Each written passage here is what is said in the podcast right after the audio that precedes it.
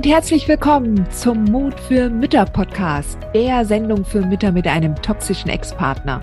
Ich bin Heidi Duda, Buchautorin, Coach und Gründerin von Midlife Boom.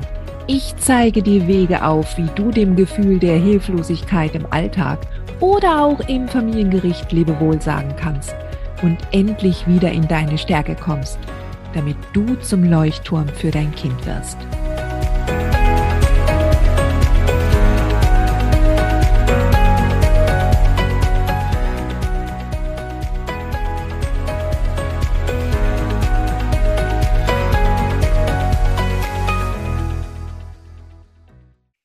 Eine wirklich schöne Frage hat mich erreicht im Nachgang zu all den Grenzen setzen Folgen. Und zwar fragte mich eine Mami, ähm, wie beschreibst du den Unterschied zwischen Grenzen gut kommunizieren, aber Grenzen nicht erklären? Da komme ich noch durcheinander. Also das ist eine sehr gute Frage. Und, ähm, und ich hoffe, ich kann das einigermaßen erklären. Also folgendes. Ähm, einerseits ähm, solltest du dir deiner Grenzen natürlich sehr, sehr gut bewusst sein.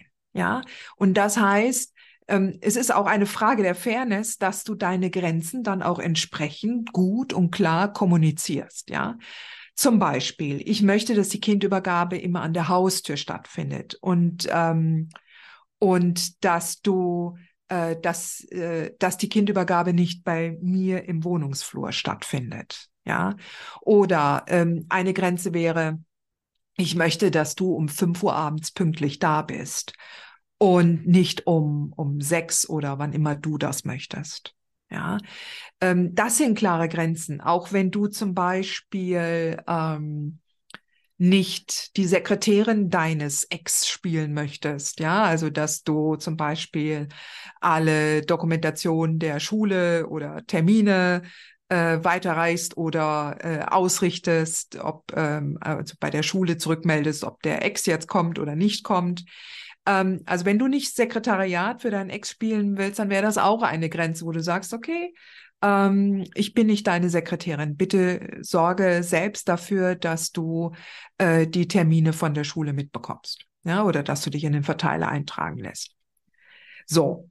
Mit Grenzen erklären meinte ich eher auch Grenzen rechtfertigen. Das heißt, du solltest nicht in die Rechtfertigung kommen. Rechtfertigung macht immer schwach. Rechtfertigung heißt, mh, hm, äh, ja, also da, da schwingt eine Unsicherheit mit. Und Grenzen sollten fest sein, weil normalerweise sind Grenzen auch gerne immer eine Einladung an grenzenlose ähm, Narzissten, diese zu überschreiten. Ja, ähnlich wie auch Kinder Grenzen immer austesten werden. Ja, also du kannst zum Beispiel sagen, es gibt keine Süßigkeiten an der Süßigkeitenkasse und ähm, und äh, und und wenn dann das Kind das hat halt dann die Aufgabe, das auszutesten, ja, und dann wird es entsprechend da mal ordentlich Terz machen und je nachdem, wie fest du bei deinen Grenzen bist, hast du entweder das Thema jetzt erst einmal gelöst, ja, und dein Kind macht einmal Terz und dann stellt es fest, es kommt nicht weiter und hört auf.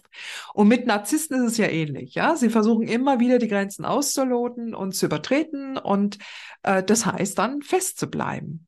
Und das heißt halt nicht, dass du jedes Mal dich dafür rechtfertigen musst. Du hast dein Recht auf deine Grenzen und du musst sie nicht, du musst sich, du musst dich selbst nicht erklären. Ja, also wenn dir Pünktlichkeit ein wichtiger Wert ist, dann ist eine pünktliche Übergabe dir halt wichtig. Das musst du nicht erklären. Okay? Also, Grenzen setzen ist ein spannendes Thema und du kannst immer, immer daran wachsen. Also es hört auch nicht auf. Ja, ich weiß auch, wie ich am Anfang auch als äh, auch mit dem Kleinkind und dann später Schulkind, ja, ich habe gedacht, okay, jetzt hatten wir ja die Grenze, die haben wir jetzt schon so oft diskutiert. Jetzt muss doch irgendwann mal ruhig, Ruhe sein. Und es ist wirklich spannend.